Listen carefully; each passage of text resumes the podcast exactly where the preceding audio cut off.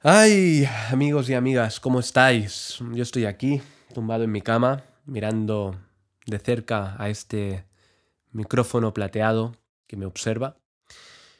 Y quería aquí, en esta habitación vacía, filosofar sobre una idea que especialmente a la gente que somos rígidos, exigentes, muy perfeccionistas, muy ordenados, muy planificadores, muy estructurados, queremos siempre controlarlo todo, que no nos permitimos cometer errores, que no nos permitimos ser torpes, pues quizá esta idea nos pueda servir.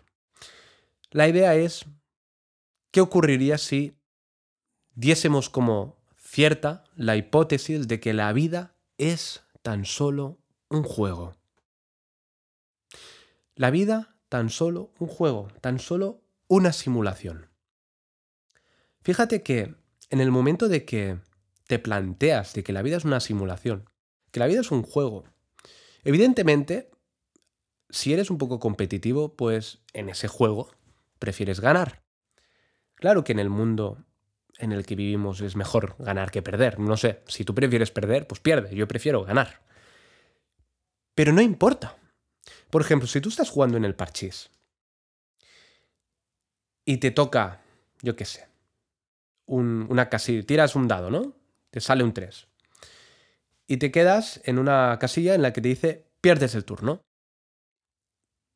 Pues, pues vale, quizá te molesta un poco.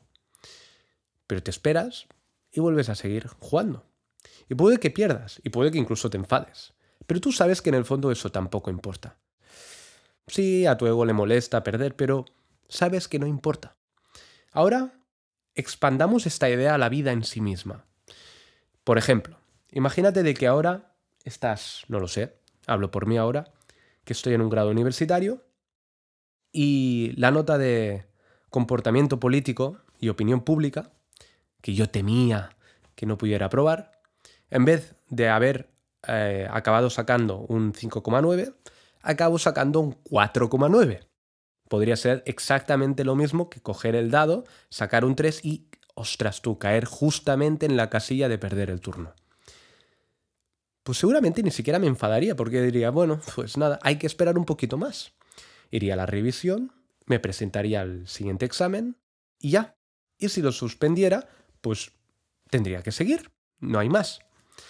Fíjate si lo podemos extrapolar en cualquier ámbito de nuestra vida.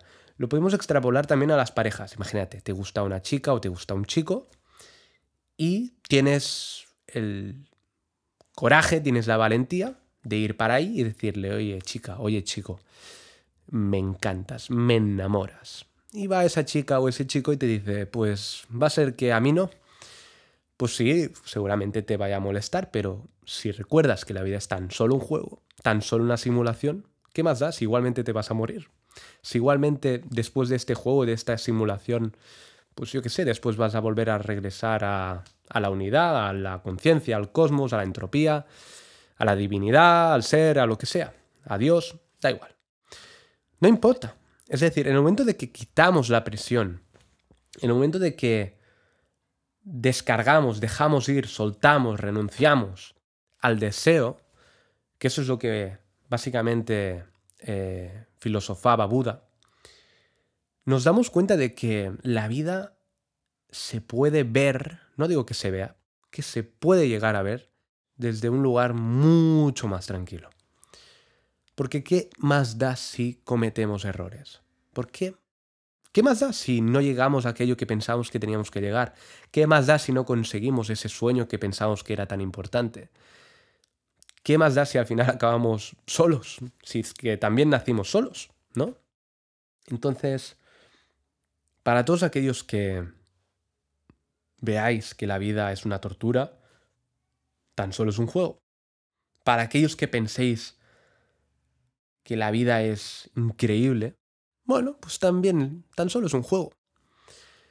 Al final es not too high, not too low. Estás ahí, en la ecuanimidad en el medio, en el sendero del medio.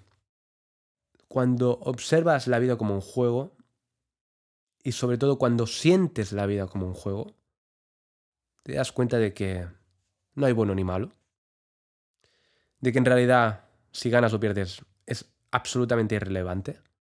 Y además, como es tan solo un juego, te abres a vivir la vida tal y como es. Y por preferir, pues te tiras a la estrella polar más grande que puedas llegar a imaginar. Total, es tan solo un juego. Así que, para aquellos que se toman la vida muy en serio, se pasan el día meditando, les diría que la vida es solo un juego. Para aquellos de que van evadiéndose y huyendo de todo, les diría, oye, permítete sentir un poco más tu cuerpo interno porque tan solo es un juego. Para aquellos que creen que sus ideologías son tan importantes y que hay que cambiar el mundo, les diría, hey, no seas tan soberbio, que tan solo es un juego. Y para aquellos que estén enamorados y piensen que el desamor sea el fin del mundo, les diría, hey, tranqui, tan solo es un juego.